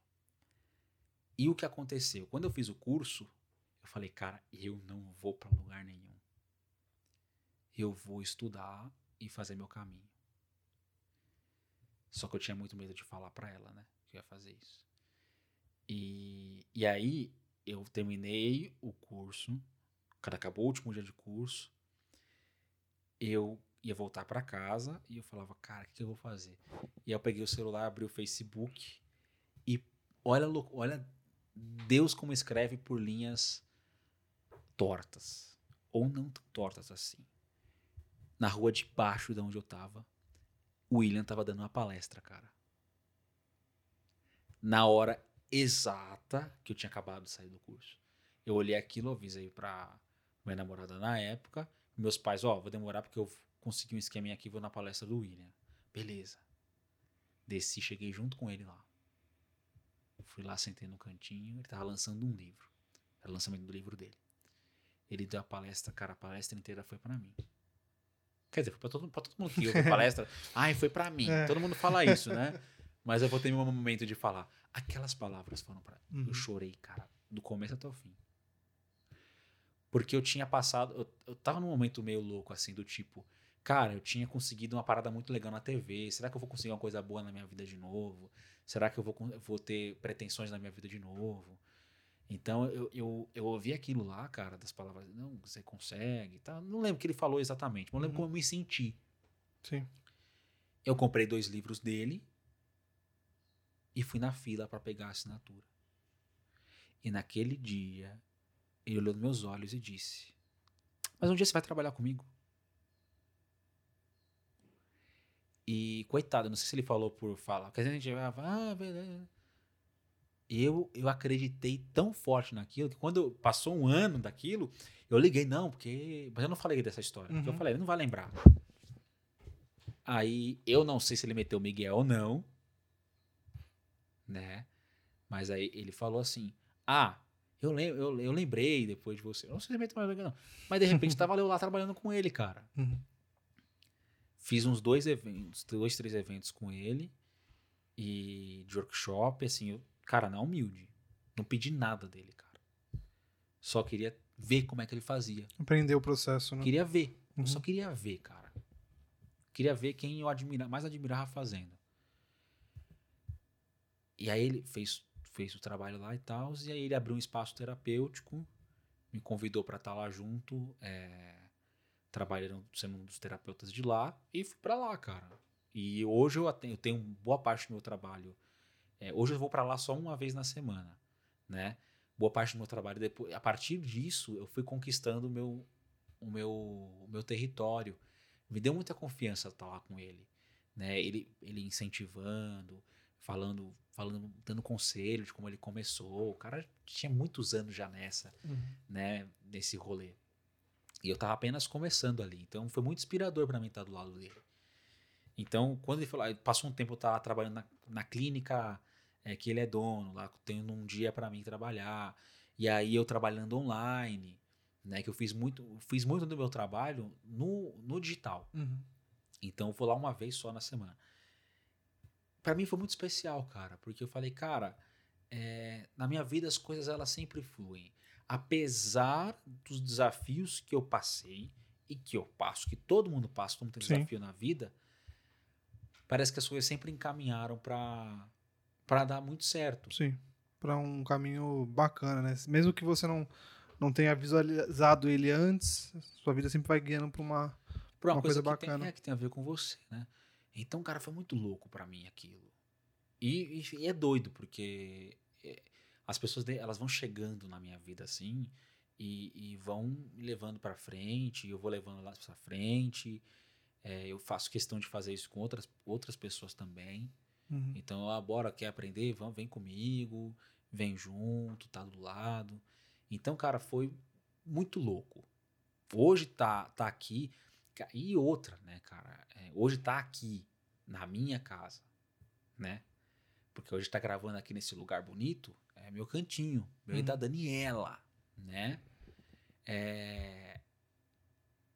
Cara, eu saí da, da quebrada, aí estamos aqui na, na- na- no centro de São Paulo, outro rolê, e eu, e eu consegui. Então eu lembro que no dia que eu vim pra cá, é, um dia antes de vir pra cá, pra me mudar, eu tava arrumando minhas coisas lá no meu quartinho, minúsculo, minúsculo, pequenininho, pequenininho. Quartinho que você batia na porta pro pessoal. Nossa! O João editava os vídeos pra mim do YouTube que eu gravei. pra vocês terem noção. Ninguém sabe disso. Mas é, tem, muito, tem uns vídeos ainda no YouTube disso, né? Tem live no Instagram que eu botava, fazia live no Instagram aqui e deixava uma câmera de lado gravando pro YouTube. E o João depois editava.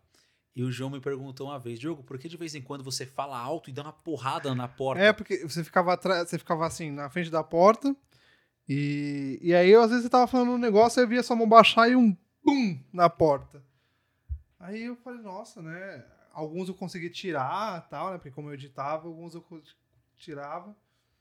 E aí, aqui, já você, já aqui, eu falei, cara, agora que ele já não tá mais lá, vou perguntar, né? Eu perguntei, Diogão, por que, que você bate na porta às vezes no meio da live? do nada? Eu bati. Aí, pra quem não sabia disso, eu batia na porta porque atrás de mim estava a cozinha. E na cozinha, no horário da live, meus pais e meu irmão e a minha ex-cunhada jantavam.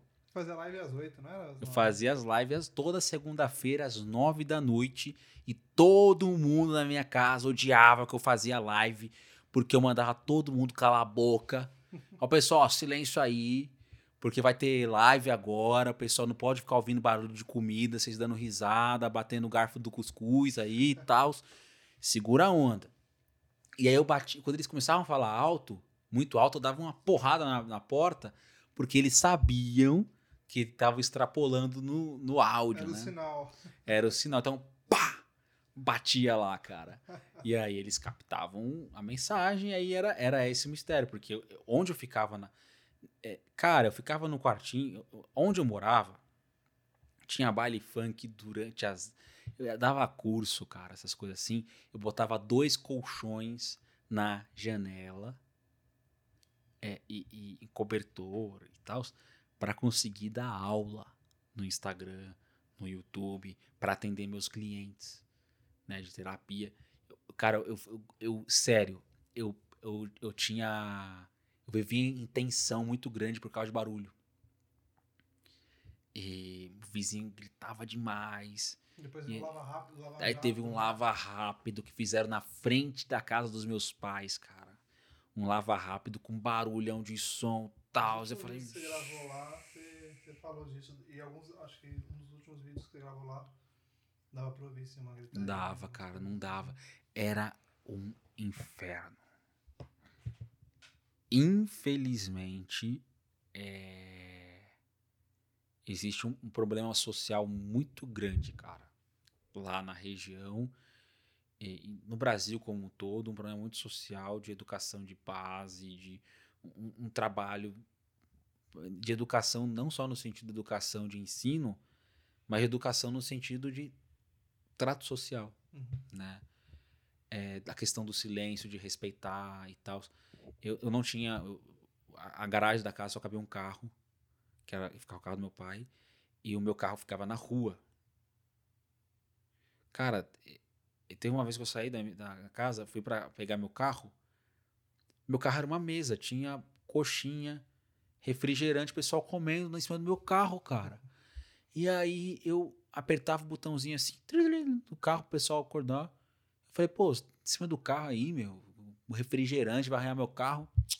Ô, João, tá tirando, tá? Elisa Maria não quer que, o- pessoal... Eu falei, mas daí, meu, meu carro é meu, mano. E aí? Aí o pessoal tirava cara feia, enfim. Resultado, meu carro é todo arranhado. Esse cara. Riscaram meu carro, quebraram o vidro do meu carro. Né? É, por quê? Né? Por- não sei se foi por causa disso ou não. Mas era muito ruim, cara. Nesse sentido, assim, de, é, de você ter suas coisas e, e, e barulho.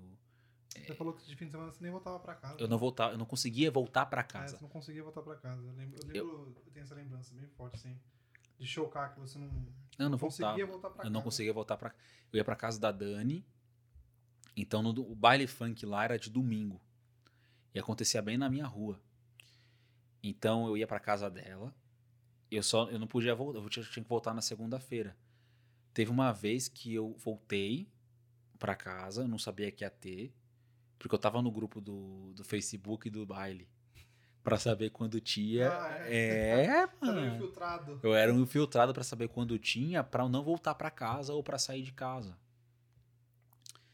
E aí, cara, teve um dia que eu voltei e eu fui subir na uma da ladeirinha lá, tal, de boa.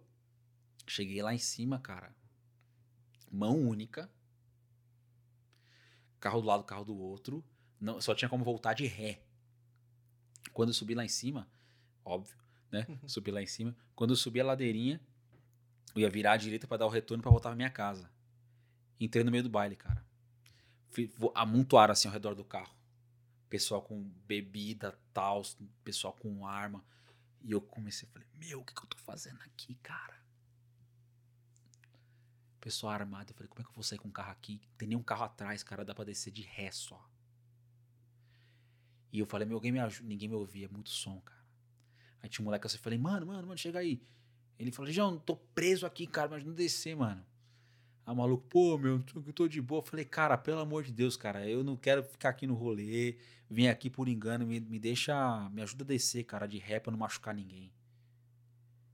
Porque se eu machucasse alguém, eu ia ter muitos problemas. Uhum.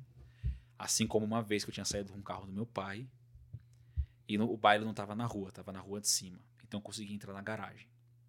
Só que tinha um carro na, na garagem. E aí, cara, eu parei o carro do outro lado da rua e o cara, eu vi que o cara tava dentro do carro. Eu ia bater no vidro e pedi pra ele dar licença, né? Tipo de boa. Quando eu ia bater no vidro, o cara tava com a mulher lá dentro, né? Fazendo Eles estavam nhanhando dentro do carro. Malandro. Tinha uns outros malucos lá, perto que me conhecia, sabia quem eu era. Eu falei, mano, moiu. Esperar o cara. Não vou em- vou empatar do cara.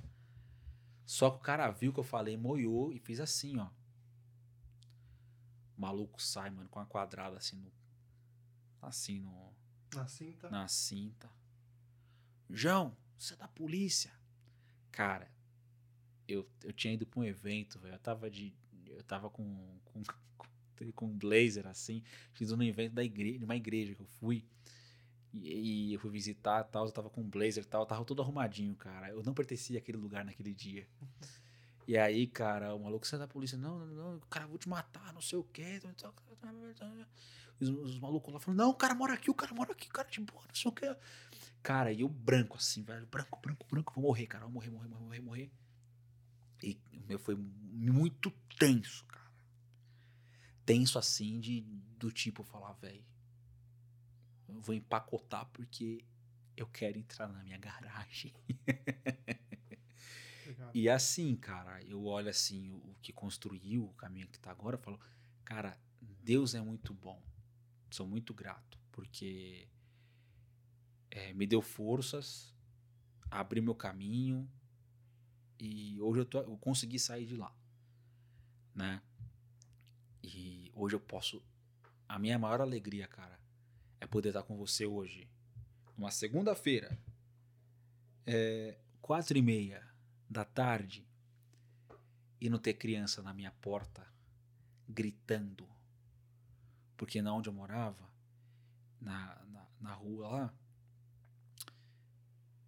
tinha uma mulher cuidava de criança, tinham sete crianças que ela deixava assim na frente.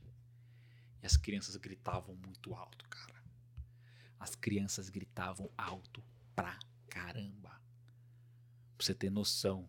Eu tava atendendo uma cliente né, de terapia e uma criança gritou. E ela falou: Diogo, você tem, tá com filho? Falei, não, a criança do vizinho. Ela falou: Nossa, tá tão alto a criança gritando que parece que ela tá na sua casa. Parece dentro do seu quarto. Eu, é, né? Desculpa. Uma situação. Uma situação muito difícil, cara, com os clientes, assim, tal, de, de poder entregar um, um trabalho de qualidade. É, e eu, eu gravava, todo final de ano eu faço um trabalho é, de mais numerológico, tal, tipo, pro ano que pro ano que vem, pro ano que vai vir. E eu fazia, eu escrevia para as pessoas o documento, né, o negócio pro ano, e gravava um áudio bonitinho como se fosse um podcast pra pessoa ouvir. Uhum. Eu tinha que gravar às quatro da manhã. Que é horário silencioso. Era o horário silencioso. E era às quatro da manhã de terça, de quarta, que não tinha baile, que isso não acontecia de sexta, sábado, domingo. Então, para fazer. eu- Foi um trampo, cara, que. Nossa! Tudo que eu fosse gravar de áudio era muito difícil. Tanto que, você bem sabe, eu- a gente não conseguiu investir forte no YouTube, em gravação e coisas do tipo, porque eu não tinha como gravar por causa de barulho. E eu não tinha equipamento de iluminação na época que me permitia gravar em casa é, num outro horário. Né? Eu precisava da, da janela aberta para entrar a luz do sol para gravar. Como todo mundo começa quando não tem Foi difícil, né, cara? Foi difícil. Mas deu. Aí a gente voltou, aí mudei de casa, mudou, mudou o cenário das coisas. E aí a gente tá aqui numa casa legal, tal, dá para fazer o, os vídeos. Então a gente começou a investir mais forte nisso. A gente chega agora numa fase em que a gente consegue investir mais forte na comunicação. Então a gente tá fazendo YouTube e agora tem essa parte nova que é esse rolê que a gente tá tendo agora, que é o episódio piloto do nosso podcast, Então- que é o Rei Moreira aqui. Então vamos entrar então nessa Essa seara. nessa seara, nesse, nesse tópico, nesse assunto. Conta aí pra galera. Eu, eu sei porque eu tô participando do projeto, então. Mas vamos contar pra galera o que, que vai ser esses podcasts, eh, qual a ideia, como é que surgiu, qual que é a proposta, o que, que, que você quer eh, com esse primeiro piloto. A gente já tem uma lista de pessoas Sim, confirmados, inclusive. confirmadas, mas assim, explica pra, gal- pra galera que tá, que tá assistindo como é que vai ser esse rolê, como é que vai ser essa nova etapa do seu trabalho na internet, essa segunda etapa que a gente tá iniciando. Então, cara, o Rei Moreira, o podcast, né? Que Rei Moreira é o rei de. Rei! Beleza! De, né? de, né, De- de de- é de um- saudação, né? Saudação, né? É, ele vem com uma proposta, cara, da gente se conectar com pessoas que são diferentes, que têm visões de mundo diferentes, que podem contribuir com a gente de alguma forma, né? É conectar com outras pessoas e, expandir nosso universo. Porque todo mundo tem muita coisa para ensinar. Então eu, eu quero trazer para as pessoas que me acompanham outras pessoas para que elas vejam, é, escutem a história delas e aprendam com elas também. Então, a gente vai falar muito sobre. Eu, eu construí muito meu trabalho em cima de relacionamento, mas a gente está de um reposicionamento de marca, em que a gente vai ter sim uma parte que a gente vai falar sobre as relações, mas o nosso foco agora é o que a gente pode fazer para transformar a nossa história em algo grandioso. Uhum. É, quais são as coisas malucas na vida que acontecem a gente que converte para que a gente esteja aqui. Então a gente vai trazer o Washington, né, que é o, um grande amigo, que vai falar da- do trabalho dele como jornalista, como ele se, se como ele se reconectou com ele mesmo através do documentário, Uhum. como a vida pessoal dele se mistura com a tela. E é algo maravilhoso. É uma história, a história de vida dele é muito rica. Vem o Genésio Cruz, que é um grande amigo, foi meu professor de canto, depois foi meu cliente e agora é um grande amigo, que é professor de artes. Ele tem um trabalho muito bonito como professor e já passou por muita coisa na vida dele que certamente vai inspirar muita gente aqui que precisa de uma luz. Vai vir o meu xará, Diogo César, que é, que é terapeuta holístico, professor, tem uma história de vida muito bonita também.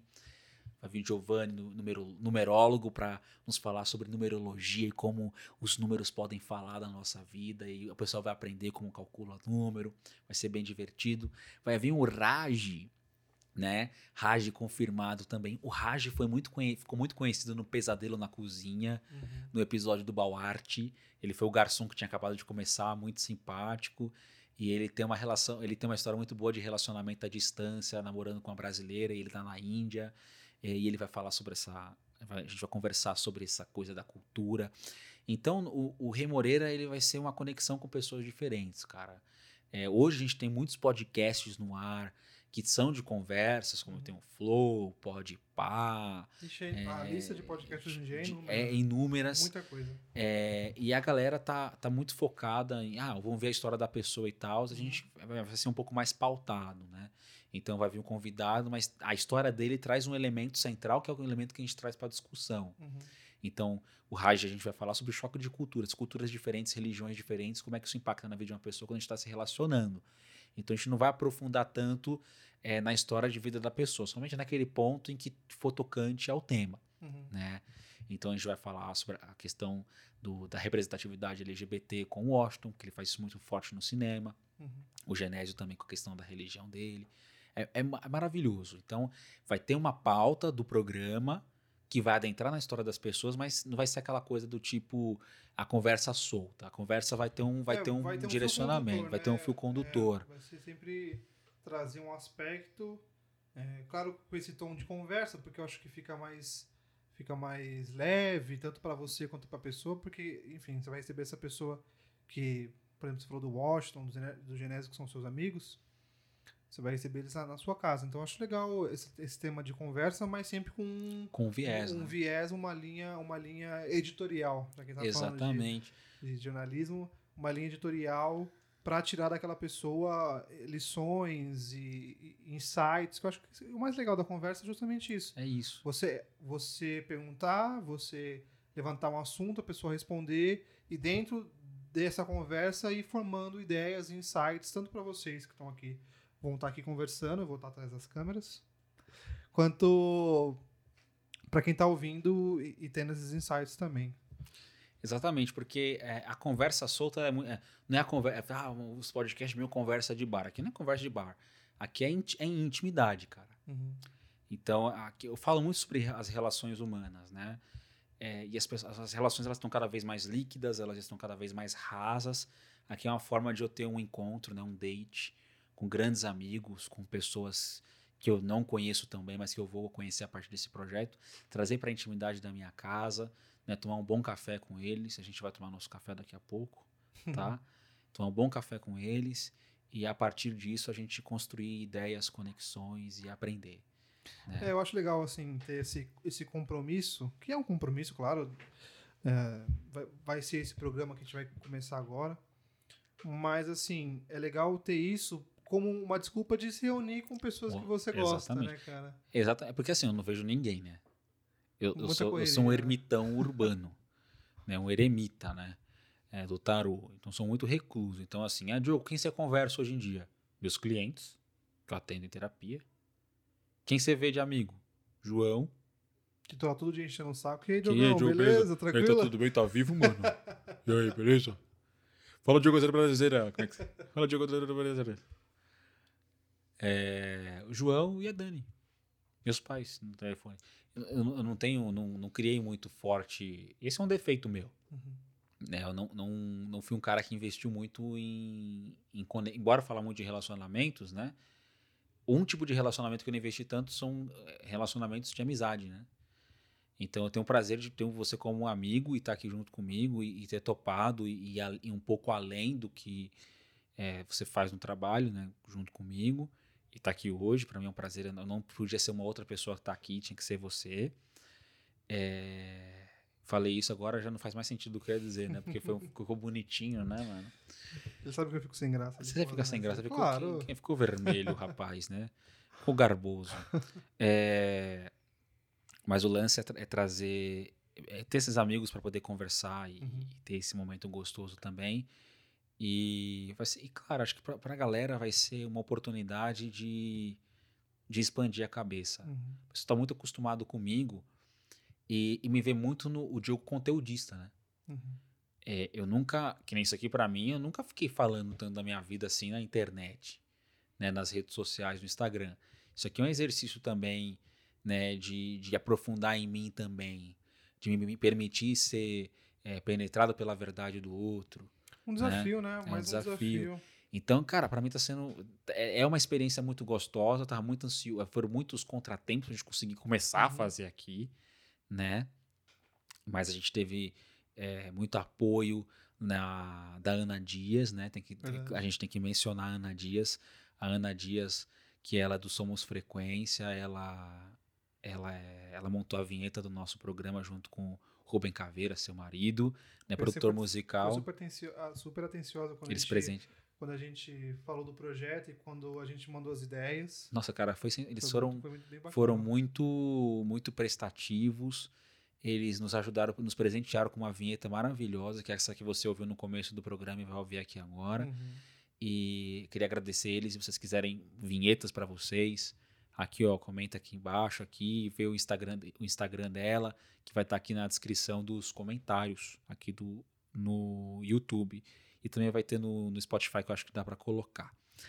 É, então eles facilitaram muito, o pessoal da comunidade de podcast do Facebook ajudou pra caramba sim, com. Sim. A gente teve muitos problemas técnicos, né, pra gente conseguir gravar, a questão. A gente tá aqui do lado da, da Avenida Paulista, tem muita rádio aqui, então os cabos, os microfones estavam com antenas, então estavam gravando é, ondas de rádio ao invés das nossas lindas vozes.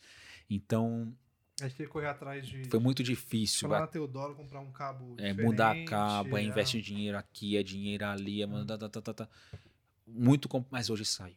Então, gratidão, Deus, por ter. Em pleno Mercúrio retrógrado, a gente conseguir fazer uma coisa de, de som. Só vai dar merda se eu apagar sem querer, né? Aí vamos, É vai um no outro, né? mas muito lindo estar aqui. Espero que quem esteja ouvindo aqui hoje esteja empolgado, tão empolgado quanto a gente para poder ver os próximos episódios. Se tem alguém que vocês queiram que a gente traga como convidado, a gente vai trazer. É sempre bom. é, sempre indica a galera, é sempre bom essa, essa troca também com o público, né? É, bem então, pessoal, ah, eu quero, eu quero trazer pessoas também. É, é, a minha ideia não é ficar trazendo gente muito conhecida, vai trazer um ou outro, que eu, que eu sei que tem um fácil acesso. É, mas a ideia é trazer pessoas diferentes mesmo. Sim. Pessoas do nosso dia. É aquela coisa, né? A gente dá muita atenção pro famosão. Né? Pro famosão, pro influenciador. Mas tem gente como a gente que tá aqui do nosso lado, que tá fazendo, trampando, fazendo deles, tem a sua história de vida também, que tem como. E, e que tem a possibilidade de inspirar outras pessoas. Cara, isso é maravilhoso. Eu acho, né? eu acho muito importante essas pequenas Dá voz, né? sabe? Dá voz pras pessoas. Eu acho essas pequenas histórias, as pequenas conquistas que as pessoas têm, as pequenas trajetórias de todo mundo. Todo mundo tem uma história legal Claro. pra contar, todo mundo tem uma, uma história de vitória, de derrota, de superação. E assim, algumas hoje, até com os podcasts e, tudo e também com o YouTube, algumas pessoas que antigamente não teriam espaço ganham Hoje um tem. espaço, né? E e a internet possibilita, com esse espaço do YouTube e do podcast, outras pessoas além, que não são hum, famosos ou que não têm milhões de seguidores no, no Instagram, mas que tem uma super história legal, uma história edificante, uma lição para mostrar. Eu acho que esse projeto, quando, quando você falou dele, cara, eu bracei na hora, porque eu falei, cara, é- é- vai ser legal pra gente trazer essas pessoas, conversar, vai ser legal. Eu me sinto muito honrado de participar desse projeto, de, de estar com você nessa. E sempre, desde o primeiro momento que você falou, eu falei, cara, vamos fazer, Bora vamos fazer, fazer. Fui com você lá na Teodoro, tô aqui agora, então. Legal, cara. é, é, porque eu acho realmente um projeto legal e acho que vai dar muito, muitos frutos Já bacanas. deu certo. Já, deu Porque certo. eu profetizei também que deu certo. Já deu certo esse projeto e só agora o tempo de ele. Dirá o que, que vai ser dos próximos Exatamente. rolês. Bom, você que está ouvindo a gente, muito obrigado.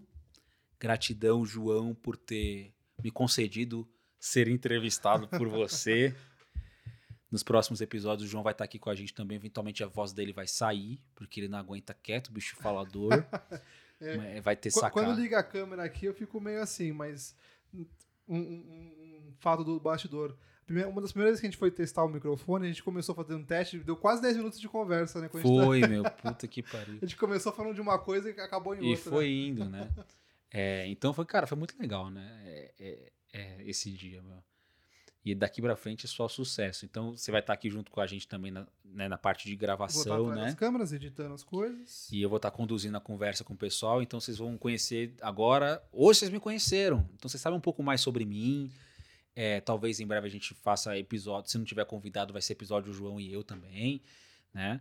É, eu, eu acho até legal a gente trazer essa conversa. Não que eu queira aparecer muito, mas. Não que eu não É. queira aparecer, aham. Porque eu acho que, assim, te conhecendo um pouquinho mais do que a galera que vai te conhecer, ah, a gente pulou muitas etapas, muitas histórias legais. É, cara. tem muita coisa de pra falar contar. muita coisa. Então, eu acho que sempre que faltar um, convidado aí, eu venho aqui pra gente É, retomar essa conversa. Você já vai estar aqui, mano. então, Então é, é isso aí. é Gratidão, isso. pessoal. Não se esqueçam de seguir o nosso podcast na sua plataforma de podcast favorito, Spotify, Deezer, Apple Podcast, YouTube Music, Amazon. I don't know, mas segue a gente, Se inscreve no canal, porque é importante. se inscreve no é uma- canal do YouTube. Bom, a, a- a gente já tem. A gente eu falo porque é um projeto que eu acho Sim, que, que eu, eu faço tá parte também. A gente já tem alguns vídeos bem legais aqui. Esse é é mais um, uma etapa, então se inscreve aí no canal para não perder nada. para acompanhar os próximos lançamentos aí. Segue a gente nos, nas redes sociais. E, e é bora é que bora. Tamo junto, parceirão. Tamo junto. É nóis. Valeu. Aí. Ei, Moreira!